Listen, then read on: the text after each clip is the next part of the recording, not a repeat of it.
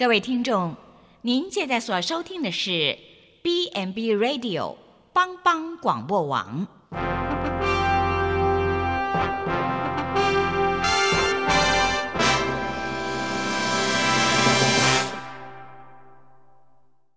即将为您播出的是由萧锦峰牧师主持的《爱邻福气》。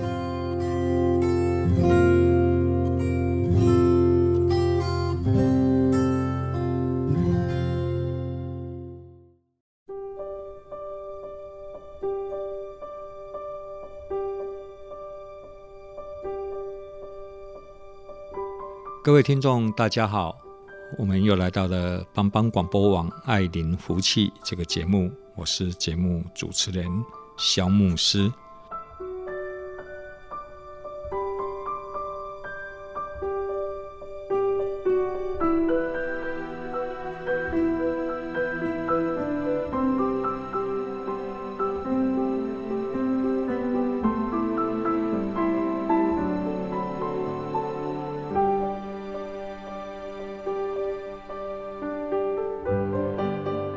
今天很高兴要跟各位来啊聊一个比较特别的话题。我最近自己啊规划了一趟生命中的小旅行，当然也是一个小冒险。啊，我利用两天的时间，我自己一个人去台北，我去住 IKEA 的快闪旅店。啊，我要先声明，我在这边没有在帮他打广告，他这个就是一个活动。那这个活动，因为我我觉得非常有意思，那我就想说，我就突破自己啊，去尝试申请看看啊。它有一个免费的旅店，有九种不同的房型，然后给大家去申请。看你是新婚夫妇呢，你就申请新婚夫妇的房型；你有带宠物的啊，你就申请宠物的房型；是全家的，你就申请啊团体啊全家的团体房。那我是申请所谓。有风格的叫型男呐，型男的那一型的房间。那本来我是没有抱着太大的希望说我会我会被选中。我知道一定许多人会想要去住嘛，去体验，而且它是免费的。那那那个申请是除了你登记外，你还要写说，就是要写个提案呐，简单的提案是说你为什么要去。住这个房间，当然，如果你写说，因为他不用钱，所以我要去住，那你大概就不会被录取了。这个好像觉得太太过于简单了，这有点冒犯到这个这个主办单位。那我是写说，我是喜欢啊里面的产品，那里面的产品呢啊，我觉得质感不错，里面的设计感非常好。然后材质也好，那我晚上我在用里面的棉被睡里面的枕头，睡里面的床单，然后晚上都有一个很好的睡眠，然后隔天早上起来就有充沛的体力，可以面对一天的工作跟挑战。这样，那我想我可能是因为这样被选上的了哈。那他就通知我选上了，通通知我就按着我入住的时间啊，我就去报到。那我当然心情也是带着一点点的兴奋哈，我就想说，那这个也是我顺便就到台北附近的景点去走一走，然后晚上去报到，然后入住到那个房间里面，然后隔天可以再到附近去走一走，然后再自己搭车回到我服务的地方啊，我是居住在南投县的啊埔里。那我因为是一趟小旅行嘛，那我就准备了简单的所谓的行李啊，然后放在包包里面，全部就背一个包包这样。然后穿着短裤，然后穿着布鞋。那我没有规划，我到台北，我到任何地方去，我都是用走的。我给他算了一下，我大概去台北走了大概三十公里的路。啊几乎都在走路。那我是故意的。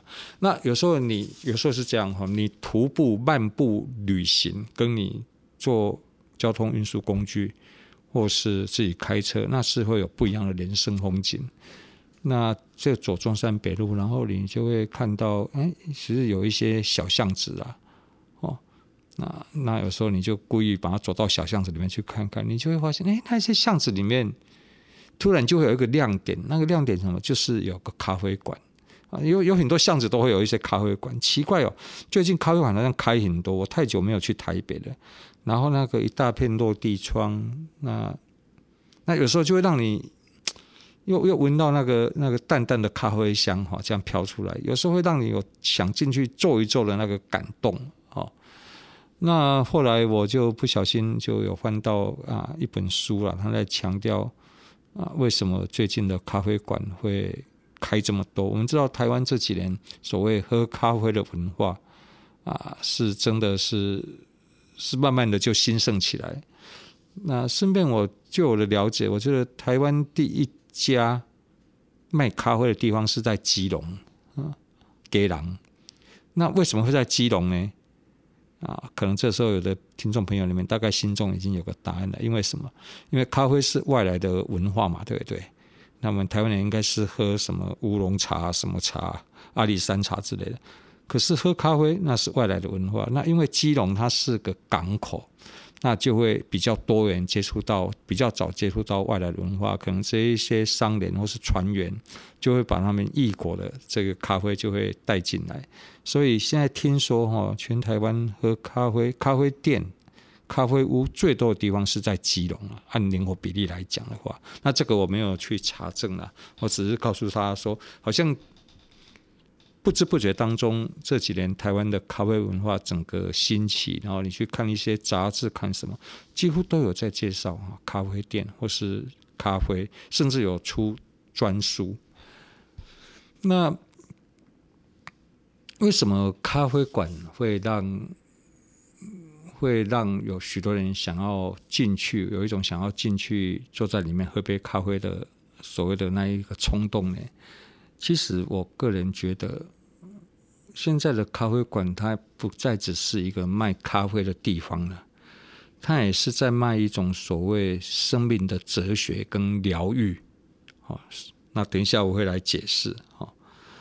一间一间好的咖啡馆，哈，它可以改变整个街道的氛围，然后也可以改变你的心情。我记得我有个朋友跟我说，啊，因为有时候礼拜天要聚会前，我就会煮壶咖啡，哈，啊，然后我的朋友每次来到教会就跟我说，哦，牧师，我只要闻到这个咖啡的味道，我就疗愈起来了，都不用喝，哈，就甚至你可以不用喝，你只要闻到味道，你的心情就可以跟着改变，哈，啊。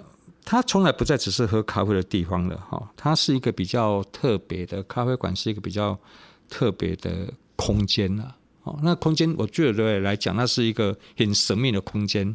它有时候可以上五个朋友，大家聚在一起聊聊天，哈，啊，或是你也可以跟你的配偶，或是跟你的啊男女朋友啊两个人在那边各自点着咖啡，甚至不用讲太多话，过着无声胜有声。然后各自翻自己的书，然后你会感觉你们的心灵也是可以有一些互动哈。那有更多的时候，你也可以给自己一个人一个空间。所以今天我的主题就是说，给自己一个空间。你可以自己一个人点着一杯咖啡，闻着咖啡香，然后听着柔和的啊适合的音乐。你可以自己坐在你的座位上，坐在那边沉思啊，甚至你可以在那边工作。就看到很多咖啡屋就。很多人到咖啡店里面去是带着他的电脑啊，带着他的电脑，然后他就是说，咖啡馆是个很很神奇的地方。你可以三五好友在那里，你也可以情侣两个人在那边啊，你自己一个人，你也可以很自在的在那边找到一个独处的一个空间啊。那刚才我谈到说，咖啡馆它不再只是卖咖啡，它卖一种所谓生命的哲学哈。那我们知道，有时候我们会邀朋友到咖啡馆去，可能在那边聊聊天啊，甚至把我们工作上的这一些不顺利啦，或是碰到了一个很机车的啊上司，或是碰到了一个难搞的属下，或是跟同事之间有什么问题需要被处理的。啊，透过在咖啡馆里面这样跟朋友聊天互动，谈一谈，聊一聊，然后可能对方给你一个不经意的一个提醒，或是给你的一个正向的正面的支持，或是给你一个意见，或给你一个鼓励。你透过这样聊天互动沉思，然后我会觉得哈，每一个渴望得到抚慰跟医治的心灵哈啊。都会获得解放跟疗愈哦。你离开时，离开这个咖啡馆时候，你就会改变了你对这个世界还有事物的看法。因为什么？因为你的心中的那一种颓丧啊，已经已经被处理掉了。然后你也可以离开咖啡馆的时候，你也适时的调整自己的心情。为什么？可能你朋友可能给你一句话啊，我就记得有一次我我到我喜欢去的一家咖啡馆去，那个老板，而且我发现哈。最近咖啡馆的老板啊，几乎每个都很会聊天啊。有的去咖啡馆不是要喝咖啡，想要找人聊个天。啊，老板好像我对我来讲，他们就是很厉害啊。每个都上知天文下知地理这样子啊。你跟他聊啊，大概每个咖啡馆你大概都会知道他是大概什么性质的人，什么属性人会去嘛。如果是比较艺艺术家倾向的老板，他里面的音乐，它里面的摆设。基本上就会吸引大概同样是爱好艺术的人去。那如果是比较喜欢到处去晃旅游的老板，那里面摆的书一定都跟旅游有关，然后那里面摆的照片都是他自己拍的，然后有一些旅游的所谓战利品，就是那一些纪念品什么。那他有很多旅游的知识，你要到到到日本到哪里，他都会给你一些一些所谓神秘的私房景点，或给你一些建议。啊，到非洲到哪边都可以。那同样，他就会吸引了跟他相同喜好的人去那里。所以你碰到有一些困难难处的时候，你每一次在那边得到了一些抚慰跟疗愈，然后你离开了咖啡馆，哎，你对世界的看法又不一样了。或许是增长你的知识了，也看到不一样的人生风景，然后你也会适时的。啊，调整了自己的心境啊，然后抬头见蓝天呐。可能那一天搞不好还是阴雨，下着毛毛雨，可是你的心情是得到疗愈了，所以呢，你就抬头见蓝天。啊，我们稍微停一下，等一下再回来这个有趣的话题。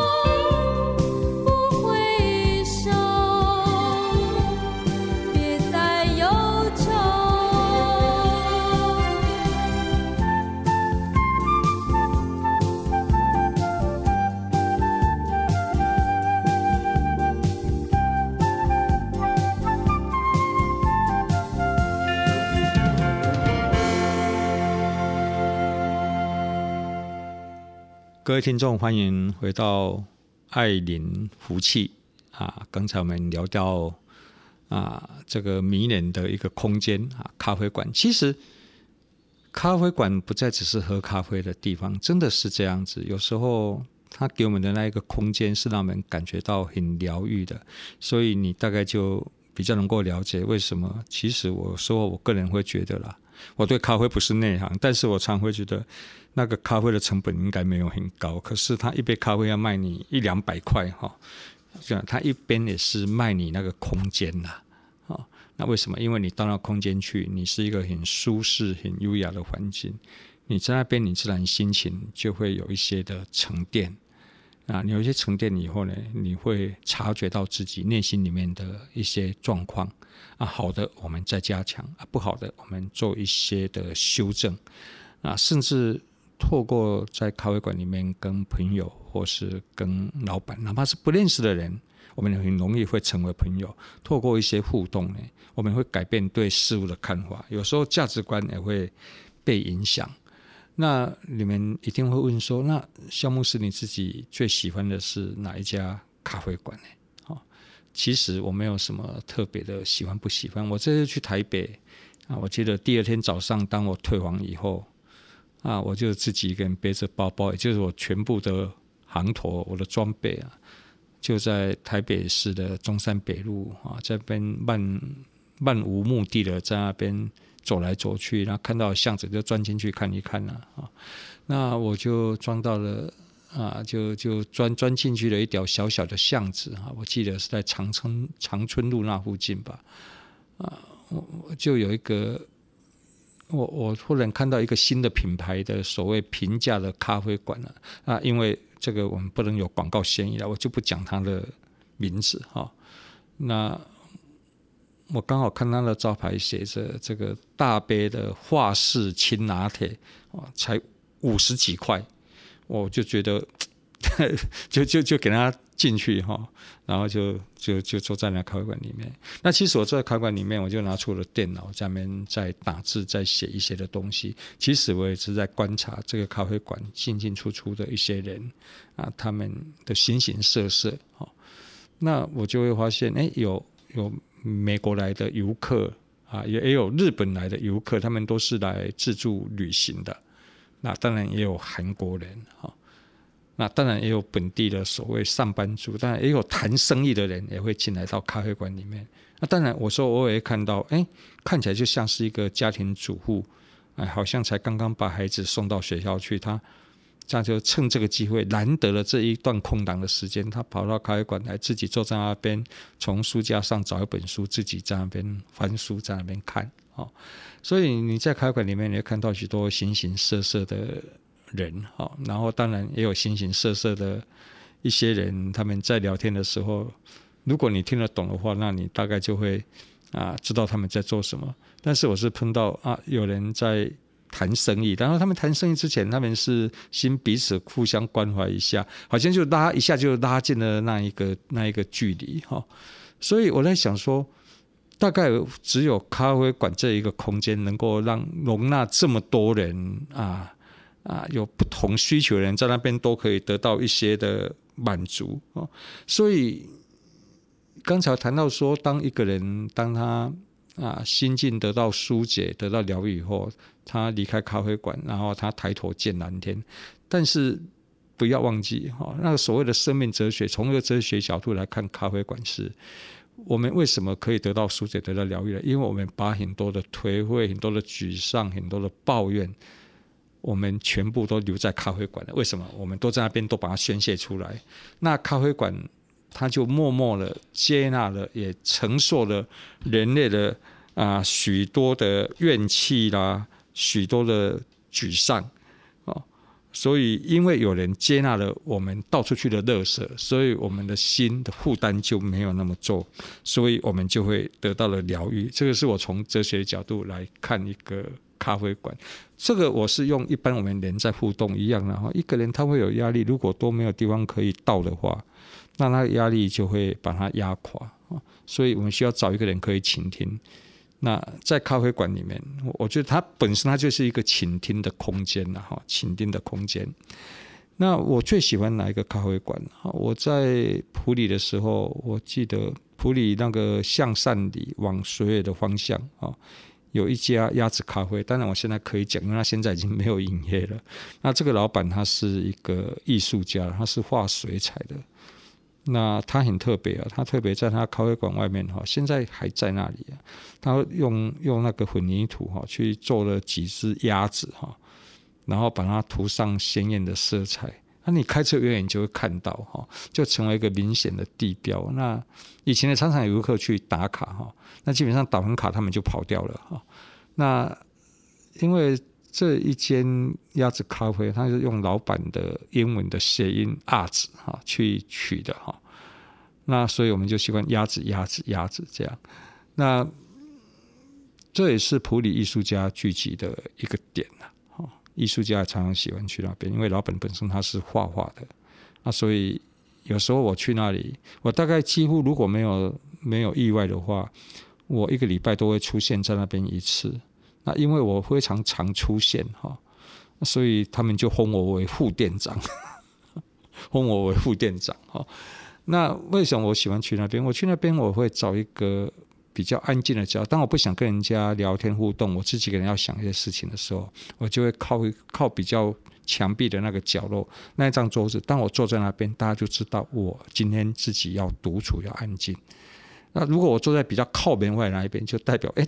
任何人都可以进来坐在那里，为什么？我们在那边就会认识了，所以我也就透过那个机会，有时候坐在那边就会认识从台湾各地来的一些的艺术家，然后他们有时候我会把他们的画册就送给我，这样，所以我家里的画册就非常多。然后有时候跟他们聊一聊，哎，我就对艺术的方面，我就会有更深的一些了解，跟有一些的知识会进到我的啊头脑里面啊，那。更重要的是，这一个鸭子咖啡馆，它里面的摆设是比较淳朴的哈，所以你从外表看哈，啊，好像就是一个神秘的空间呢，啊，就有点像那个日本那个那个漫画里面那个什么龙猫有没有？它那个神秘的那个那个它那个森林这样子，好像你进入到一个神秘的空间哈。那里面的摆设是非常的啊典雅啊，然后配上。老板特别挑的音乐，那有时候是所谓古筝哦，咖啡馆听古筝很有违和感，对不对？那有时候是古典音乐，有时候是声乐哦。但是那老板就有特别挑，然后里面摆了几张水彩的画室，那基本上都是画日月潭比较多，然后就会给你营造出一个很舒适的、可以自我放松的一个空间啊，自我放松的空间。那所以我就很喜欢那里，我基本上每个礼拜就去一次，然后我总是特别，我就只喝一种咖啡，叫杏仁咖啡，因为咖啡我不是太了解哈，那我觉得它有点苦，所以我都要叫杏仁咖啡。然后有时候来一片厚厚的奶酥厚片哈，然后你看哈，这个书，然后翻着一本书，书香咖啡香。加上那个奶酥厚片的香味，哇，那个真的是一个幸福的时刻啊！它不仅喂饱我的肠胃，也疗愈我的心灵，你知道吗？哦，那只是有点可惜了。后来这个老板他因为工作重心的啊转换哈，他现在那边已经歇业了。但是有时候我常常还是会再跑回去去看看外面那几只鸭子啊。啊，就好像在寻找那一份过往的那一份美好的温暖的回忆吧，哦，就是这样子。所以，那你就说，那现在啊，我们就会讲说，那现在那个空间，那个咖啡馆已经不营运了。那你现在你还有属于自己的一个空间吗？那其实也是有的，哈。就是那空间有时候。不一定，所谓心灵疗愈的空间，不一定是一个特定的时空，或是特定的一个范围，或是特定的一个地理位置。有的时候，我常常觉得，只要你预备好了，譬如说，在你的家里面，你的家是不是有一个小角落，你放一张舒适的椅子，然后你可以坐在那边，好好的沉思一下，看看书，好，那个都会对你来讲，那个都会让你的生命中的一些压力跟重担。透过那一个角落的小空间，哈，你都可以把那些压力都可以把它释放出来，啊，或是公园里面的某一个角落有一张椅子，你也可以选择去坐在那里，好，那这是一个疗愈的空间。甚至你的办公室里面，我们有中午有午休的时间，你特别坐在你的座位上，你也可能点一杯咖啡，或是有一杯的饮料。你可以放下心来，好好的去利用那一段美好的午休的时间。那你不要小看那一小段的时间，那一小段的时间常常也会让你的生命做出一些微妙的变化。为什么？什么叫做压力？什么叫做重担？其实压力，每一个人每一天都是要去面对的，但是重点是。你要懂得把它放下来，你不可能说你的生命里面是没有压力的。你可以给自己营造一个空间，甚至你什么环境都没改变，你的内心里面你也愿意把一些压力把它放下。也就是说，你学习转交出去啊，把它 BOT 出去，把它转学习，把它交托出去。当你愿意把它交托出去的时候，你的压力就会没有了。那我们所谓压力会让我们产生生命中有扭曲、有问题，是因为我们长期持有它，每一天都累积一点，每一天累积一点，累积到后来那个重量是你没办法承受了，然后就会把我们压垮。但是当有压力来的时候，我们把它转托出去，我们把它交托出去，我们把它啊转出去，那就代表什么？代表我们生命中的那个空间越来越有那个容量，可以来接受更大的。一个挑战，那我就记得，我们圣经里面耶稣讲一句话说：“凡劳苦担重担的，到我这里来，我就让你们得安息。”其实这句话是说，当我们生命中有劳苦、有重担、有压力的，你愿意到耶稣的面前跟他倾诉，把你的压力转借给他的时候，那。我们心里就会得享平安，会有一个平安，是因为我们的内心里面没有那一些重担跟压力，所以耶稣也给我们一个非常大的空间，让我们可以坐在那里面，我们内心里面的一些不愉快，甚至是一些创伤，我们都可以到耶稣面前来得到疗愈。我们先休息一下，等一下再回来。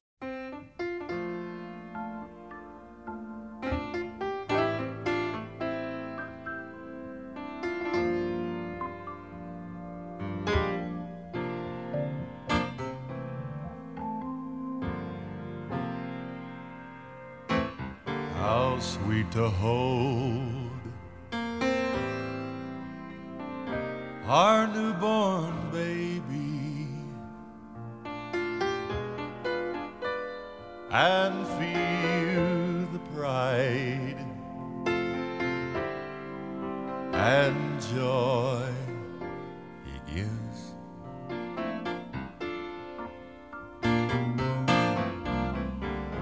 But greater still,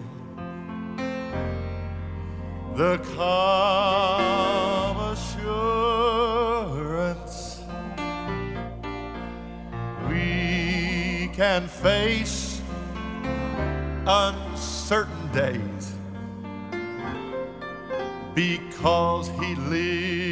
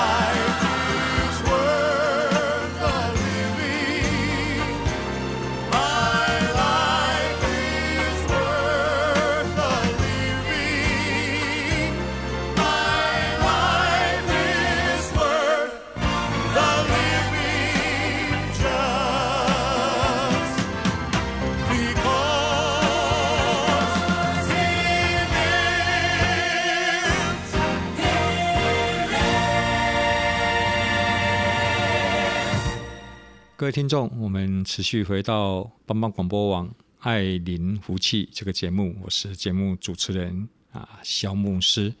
今天我们谈的是给自己一个空间。其实，当我们知道啊，当我们给自己一个空间的时候，我们有处在一个空间，我们就比较有伸缩的余地。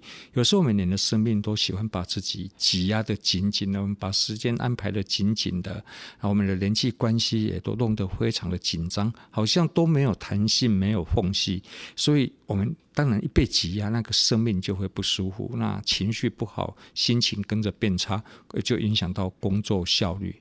所以有时候，当我们愿意给自己一个空间的时候，你可以找一个地方啊，那成为你的一个避静、一个舒压的空间。